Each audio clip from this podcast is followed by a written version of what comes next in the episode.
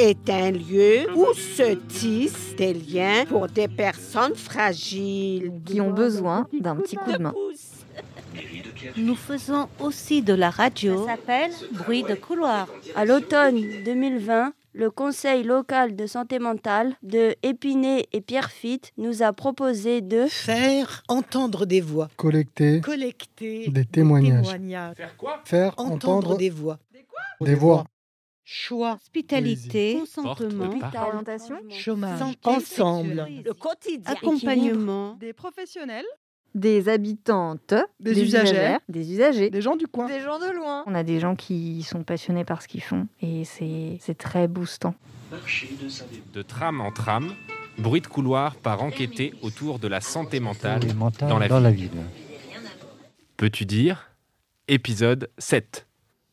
Bonjour, je m'appelle Zenko. Je Durand Épinay-sur-Seine où j'aime. Vous, vous, vous êtes un peu couloir, la radio de la trame. Bonjour, moi c'est Julie. Euh, la tram est un lieu d'accueil et d'orientation pour des personnes fragilisées en demande d'un petit coup de main. Le CLSM d'Épinay-Pierrefitte nous a demandé de faire une enquête sur le territoire. Bonjour Sandrine, où est ton travail? Bonjour. Alors moi, je travaille au centre euh, de planification et d'éducation familiale qui se trouve sur la ville de Pierrefitte. Il est dans le centre municipal de santé. Voilà, le centre de planification est à l'intérieur du centre municipal de santé. Est-ce que tu peux nous présenter un petit peu le centre de planification? Pourquoi on vient au centre de planification? Alors, le centre de planification, on peut y venir euh, dès l'instant qu'on a des questions euh, euh, autour de toutes les questions de la, santé sexuelle, mais pas que, aussi si on a des questions autour des relations affectives, qu'on veut venir trouver un espace d'écoute. Donc, dans le centre de planification, on est plusieurs professionnels. Donc, euh, il y a une infirmière de prévention, il y a des médecins gynécologues, il y a une secrétaire qui va vous accueillir, et puis moi, je suis conseillère conjugale et familiale. Comment se, se passe ton tra- le rendez-vous? Alors, au centre de planification, on peut venir avec ou sans rendez-vous. Donc, il y, aura- il y a toujours quelqu'un qui va venir vous accueillir de 9h à peu près jusqu'à 18h. Voilà, parce que des fois, on peut venir pour une question un petit peu urgente, on a besoin d'une réponse, donc on est là pour accueillir, même sans rendez-vous. Et ton travail à toi en tant que conseillère, comment, comment ça se passe, les entretiens? Est-ce que tu peux nous raconter un petit peu? Oui, alors, donc, euh, pour tout ce qui est des questions de santé sexuelle, effectivement, on peut venir pour des demandes diverses et variées. Donc, on peut venir parce que euh, on veut venir discuter de la contraception, on ne sait pas quelle contraception prendre, à quoi ça sert. Donc, euh, ben voilà, on va se poser, on va discuter autour de ces questions-là. On peut venir aussi parce qu'on s'inquiète, on a eu un rapport sexuel euh, qui n'était pas protégé, du coup on s'inquiète de ce qui peut nous arriver. Donc on va discuter ensemble euh, ben voilà, de comment se protéger. On peut venir aussi parce que ben, on est enceinte et que c'est une grossesse qui n'est pas désirée. Donc on va mener ensemble un entretien pour essayer d'accompagner la personne dans, dans son parcours IVG ou alors parfois même dans, dans sa réflexion de ce qu'elle veut faire de cette grossesse aussi parce que des fois on a besoin encore d'y réfléchir. Vous vous, déplacez à l'extérieur Alors, ouais, euh, on est amené aussi. Alors, on va pas chez les gens à domicile, ça, on fait pas de visite à domicile. sur le terrain. Sur le terrain, oui, effectivement, puisque les missions du centre de planification, c'est pas seulement d'attendre les gens qui viennent à nous, mais c'est aussi d'amener de l'information, parce que c'est important que les personnes aient accès à l'information. Donc, effectivement, on va aller euh, dans les collèges, là où il y a du public jeune, par exemple dans les missions locales, on va travailler avec les services jeunesse, mais on peut aussi travailler avec des femmes, des hommes dans des centres sociaux. euh, Voilà, on, peut- on touche tout public.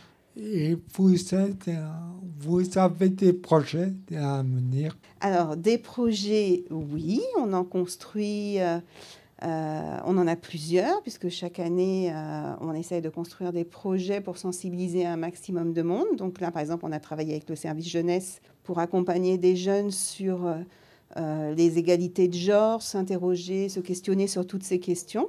Euh, on monte aussi un projet avec, avec ma collègue Déborah, euh, de manière à ce que les pierres fitois ou pierres fitoises puissent, euh, on puisse échanger avec, avec eux sur quels sont leurs besoins en santé. Donc on réfléchit à un projet de personnes relais, de groupes d'entraide, voilà, enfin tout, tout un tas de pistes sont en cours d'élaboration.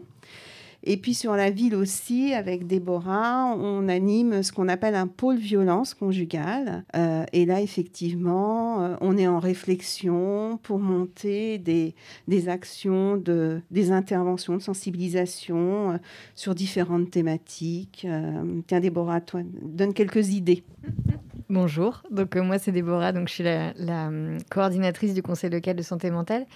et oui, les projets qu'on a, et rejoignent un petit peu les travaux de la trame parce qu'on on essaye de penser des projets de, de père aidance, donc de faire en sorte que des habitantes puissent parler euh, de, des questions de santé sur la ville de Pierrefitte. Euh, il y a des choses qui sont en cours aussi sur la ville d'Épinay mais là euh, plus particulièrement à Pierrefitte. Et la question du pôle violence, on essaie de repenser les choses un petit peu parce qu'on aimerait bien euh, qu'on puisse parler des violences liées au genre de façon un peu plus large et pouvoir outiller les professionnels, les associations pour qu'on puisse en parler plus facilement avec euh, les habitantes, les habitants de, de la ville et qui ait un peu plus de circulation des connaissances, qu'on puisse échanger sur ces sujets-là. Moi, j'ai une question à te poser, Sandrine. Euh, est-ce que tu as l'impression qu'on connaît suffisamment le planning euh, à Pierrefitte, que les habitantes et les habitants euh, connaissent cette ressource. Sinon, est-ce que c'est une ressource dont on peut parler à ses voisines, à ses voisins, à ses amis? Comment est-ce qu'on peut dire que ça existe? Est-ce que c'est possible de le dire?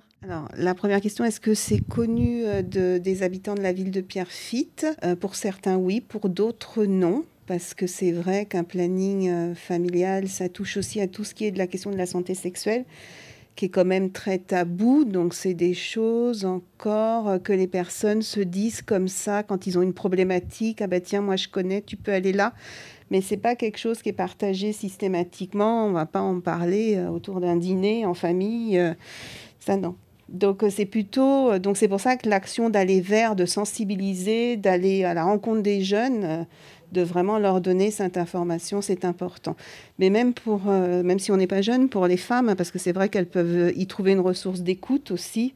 Euh, mais donc c'est vraiment important qu'on montre euh, le planning plus largement parce que la santé sexuelle, ça ne devrait pas être tabou.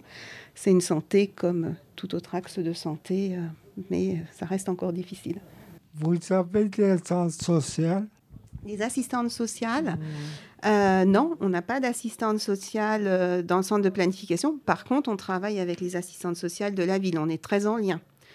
Euh, on travaille beaucoup avec le partenariat, donc on va travailler avec le service social. Dans le cas des violences faites aux femmes, on peut travailler avec l'intervenante sociale du commissariat.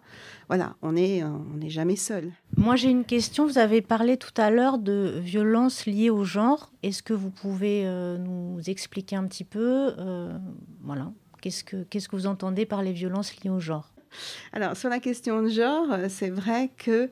Euh, alors, première chose, déjà dans le cadre des violences auprès des jeunes, c'est vrai qu'on essaye beaucoup de les sensibiliser aux violences de genre, parce que si on arrive à travailler ces questions des violences de genre, donc forcément d'aller au travers des émotions et des ressentis pour tous, on va être dans de la prévention après des violences. Euh, euh, physique, verbale, enfin tout ce qu'on peut constater dans les violences entre hommes et femmes. Donc déjà, euh, de faire en sorte que effectivement, euh, on aille sur de l'égalité déjà homme-femme. Est-ce que le genre, ça se réduit aux différences hommes-femmes ou c'est un concept un peu... Est-ce que vous pouvez nous détailler Parce que c'est pas... Bah, pour, pour, pour, répondre un, peu à ta question, euh, je trouve que ce qui est important de souligner, c'est que le planning et la consultation au planning, elle est ouverte à toute personne, euh, aux personnes qui se définissent comme hommes, comme femmes, aux personnes qui s'interrogent sur leur genre, aux personnes trans, aux personnes non binaires, et à toutes les personnes qui veulent des informations. Euh, et c'est en ça que la question du genre, elle est beaucoup plus ouverte que juste la question du homme, femme et de quelque chose qui serait très binaire. Euh, et que s'interroger sur ces questions-là, ça nous pousse aussi à nous interroger sur euh, les questions de relations de pouvoir, d'organisation à la maison, d'organisation de la famille, d'organisation du couple, d'organisation à l'école, dans le milieu du travail, etc. et que les questions de genre, elles sont un peu partout dans ces milieux-là et qu'elles peuvent poser questions, difficultés ou interrogations par rapport à soi-même ou son entourage dans toutes ces dimensions.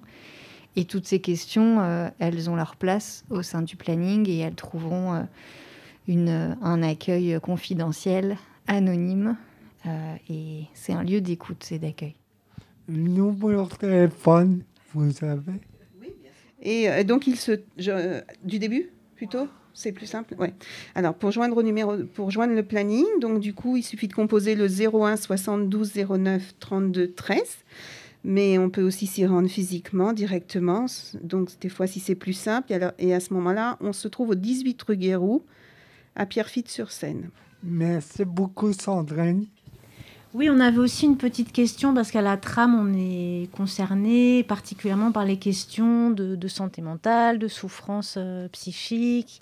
Est-ce que euh, c'est des questions que vous travaillez? Est-ce que euh, voilà, c'est des thématiques que vous rencontrez, l'accueil de, personnes qui peuvent être en souffrance ou, ou les souffrances qui peuvent être liées justement à ces questions de de violence, euh, de genre, etc. Alors oui, euh, moi je suis pour l'accueil de tout le monde. Hein, donc euh, effectivement, même tout à l'heure on n'en parlait pas, mais dans les animations extérieures, je travaille avec la Maison de la Lisier qui accueille des personnes en situation de handicap. et pour qu'effectivement tout le monde puisse venir au planning, quel que soit quelle que soit la, demande, euh, effectivement, on peut faire des, travaux, comme j'ai dit tout à l'heure, autour de tout ce qui est de la question de la relation à l'autre. Donc, c'est des questions euh, qui viennent souvent où on a envie de parler de la relation qu'on a avec l'extérieur, avec sa famille, voilà, des questions sur lesquelles on veut s'interroger. Euh, bien sûr, et puis des questions d'estime de soi aussi qui viennent dans les consultations, sur lesquelles, autour desquelles on travaille avec les personnes à leur rythme voilà, ensemble. Euh, d'autant que c'est une question qui est, assez taboue, le milieu du handicap et la vie euh, affective et sexuelle, euh, notamment dans les institutions, où souvent on ne veut pas en entendre parler parce que c'est source de problèmes, parce qu'on ne sait pas comment se positionner. Et il y a beaucoup de questions, c'est en train de ressortir en ce moment, notamment dans les foyers, où par exemple les gens n'ont pas le droit de recevoir dans leur chambre. Euh, j'avais travaillé un endroit où le directeur avait proposé qu'on force euh, les personnes à. Enfin, que la condition d'entrée dans le foyer, c'était que les personnes, les femmes soient sous pilule, par exemple. Euh, voilà, donc on lui a dit que c'était pas du tout légal et qu'on n'allait pas travailler la question comme ça, mais lui, ça lui semblait tout à fait, tout à fait naturel. Hein. C'était il y a 2-3 ans, c'était pas il y, a, il y a 20 ans. Donc ces questions-là, il euh, y, a beaucoup de demandes euh, voilà, dans le monde du handicap et il me semble qu'en France, on est très. Enfin, il y a beaucoup à faire. Oui, oui, effectivement, il y a beaucoup à faire, mais c'est vrai que là, du coup, c'est un projet où il faut, constituer des groupes de travail et travailler avec la direction sur des, qui encadrent tout le projet de vie. Effectivement, euh, tout ce qui est euh, déjà de l'intime euh, de, la personne, tout ce qui effectivement, on ne peut pas imposer une contraception à une personne, de, pouvoir accompagner les professionnels, surtout beaucoup, parce qu'effectivement, ce qu'ils ressentent, enfin, ce qui peut leur être difficile, c'est aussi ce qu'ils projettent sur leur propre sexualité. Donc, c'est de pouvoir les accompagner à travailler tout ça. Euh, mais euh, effectivement, la sexualité des personnes handicapées, elle est comme pour tout le monde. Il n'y a pas de sexualité des personnes handicapées, pas du tout. Donc c'est plutôt qu'ils arrivent à intégrer, enfin que tout le monde puisse intégrer ça. Et, et surtout, euh, je pense que dans les institutions, c'est déjà la première question de l'intime, de, travailler autour de toutes ces questions et des espaces qu'on peut donner à chaque personne pour qu'il puisse venir exprimer ses demandes, ce qu'il a envie, euh, s'il a envie d'aller acquérir euh, du matériel ou autre, qu'en tout cas ça puisse être entendu sans jugement. Mais pour ça, effectivement, il faut travailler avec les institutions et les professionnels aussi. Si une structure, une institution ne sait pas trop comment traiter ces questions et vient vers vous en demandant justement une intervention pour mener des ateliers ou des groupes de réflexion, vous pouvez faire ce genre de choses? On peut vous solliciter? Bien sûr. Oui, oui. Euh, bien sûr, on peut mener des groupes à destination des résidents pour leur permettre d'avoir un espace où ils peuvent effectivement pouvoir déposer un petit peu toutes les questions qu'ils ont, bien sûr. Et puis également, euh, parfois, il faut travailler effectivement avec des directions sur des projets euh, voilà, plus contenants. et puis des professionnels. De toute façon, c'est difficile de ne pas travailler avec les trois ensemble dans une institution. Merci beaucoup, Sandrine. Merci, c'est moi. Merci beaucoup. Merci. Est-ce que, Sandrine, tu avais un texte à proposer à Louisa de lire, c'est ça? Tu veux nous dire juste euh, peut-être le titre du texte ou quelque chose avant qu'on le donne à Louisa? Oui, alors j'ai choisi un texte de Frédéric Lenoir du, du livre La puissance de la joie. C'est un texte qui parle de la relation à l'autre. Euh, mais je le euh, voilà qui me parle moi parce que c'est surtout euh, comment déjà être bien dans sa relation avec soi pour pouvoir être dans sa relation à deux. Voilà, c'est un petit peu ça. Un, deux, trois. L'amour véritable ne retient pas, il libère. Il n'étouffe pas l'autre. Il lui apprend à mieux respirer. Il sait que l'autre ne lui appartient pas mais qu'il se donne librement. Il recherche sa présence, mais il aime aussi la solitude et le temps de séparation, car il sait que ce sont eux qui lui feront mieux encore goûter la présence de l'aimer. Pour l'amour, rien n'est pire que la fusion. Dans sa forme la plus authentique, l'amour relie deux êtres autonomes, indépendants, libres de leurs désirs et de leur engagement. un espace doit donc toujours exister entre les deux amants. C'est bon? Merci beaucoup Sandrine et au revoir. Merci Louisa, merci Sandrine, merci Déborah. Merci Louisa, merci Stenko, merci Julie. Allô, vous entendez? Allô, allô, vous, entendez, J'interview. J'interviens. Nous écoutons. J'interviewe. Tu parles? Elle raconte. L'onde de, de, choc. Venez, venez, vous serez bien accueillis. Jusqu'au bout.